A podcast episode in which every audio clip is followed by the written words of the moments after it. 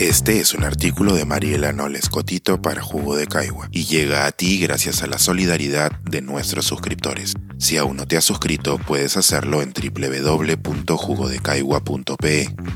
Ahora puedes suscribirte desde 12 soles al mes.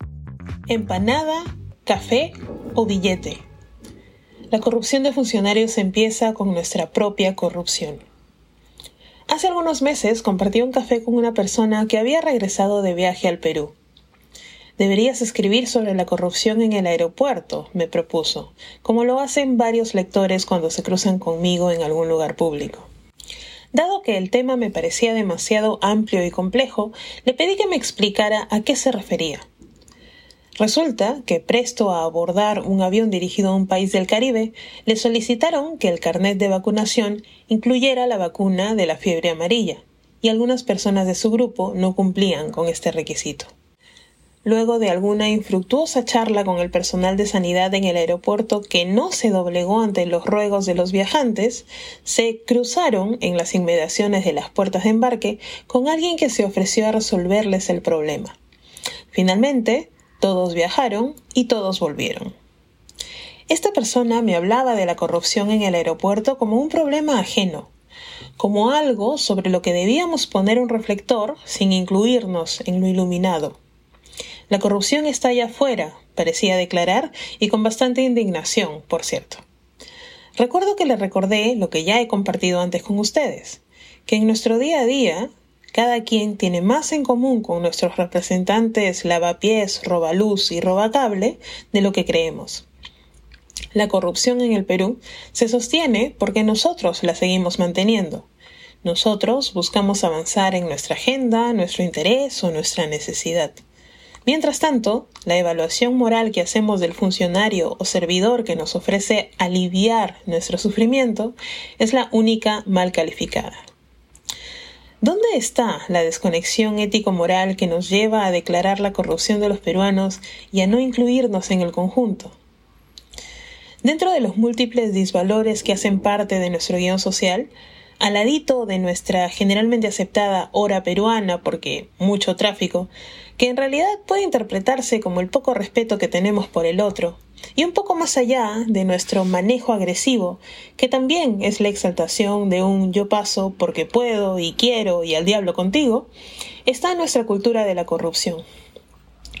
Bajo la idea de pagar por un servicio, los peruanos estamos más que acostumbrados a ahorrar plata, tiempo o el inconveniente.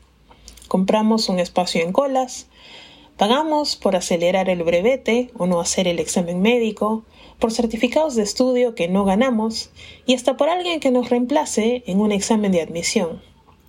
Imagino que se alarmó por un momento y usted se dijo yo no. Bien. ¿Alguien que usted conozca ha hecho algo de lo descrito? Le acusó con la autoridad pertinente? Si la respuesta es no, lamento decirle que usted es cómplice.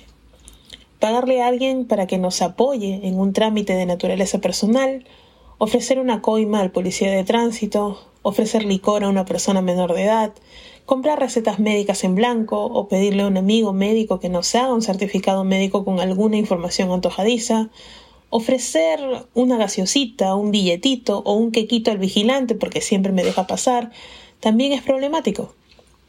Y ya sé, usted no, cómo he usado yo acusarle, pero ¿alguien que usted conoce sí tiene estas prácticas y no le dijo nada? Pues no se resienta con el mensajero. Usted es parte del problema, como lo soy yo también. La corrupción no se combate de arriba hacia abajo, de las autoridades hacia el pueblo. La corrupción se erradica de abajo hacia arriba. Nos indigna que nuestras autoridades compren una tesis, que roben luz o roben cable, o que digan que estudiaron donde no estudiaron. Pero mientras tanto, una madre peruana apaña a un hijo ladrón, un estudiante no acusa a otro de plagio, y un amigo de pichanga no le quita la llave del carro a su compañero borracho. En fin, la hipocresía. Pensar, escribir, editar, grabar, coordinar, publicar y promover este y todos nuestros artículos en este podcast cuesta y nosotros los entregamos sin cobrar. Contribuye en www.jugodecaigua.pe barra suscríbete y de paso espía como suscriptor nuestras reuniones editoriales.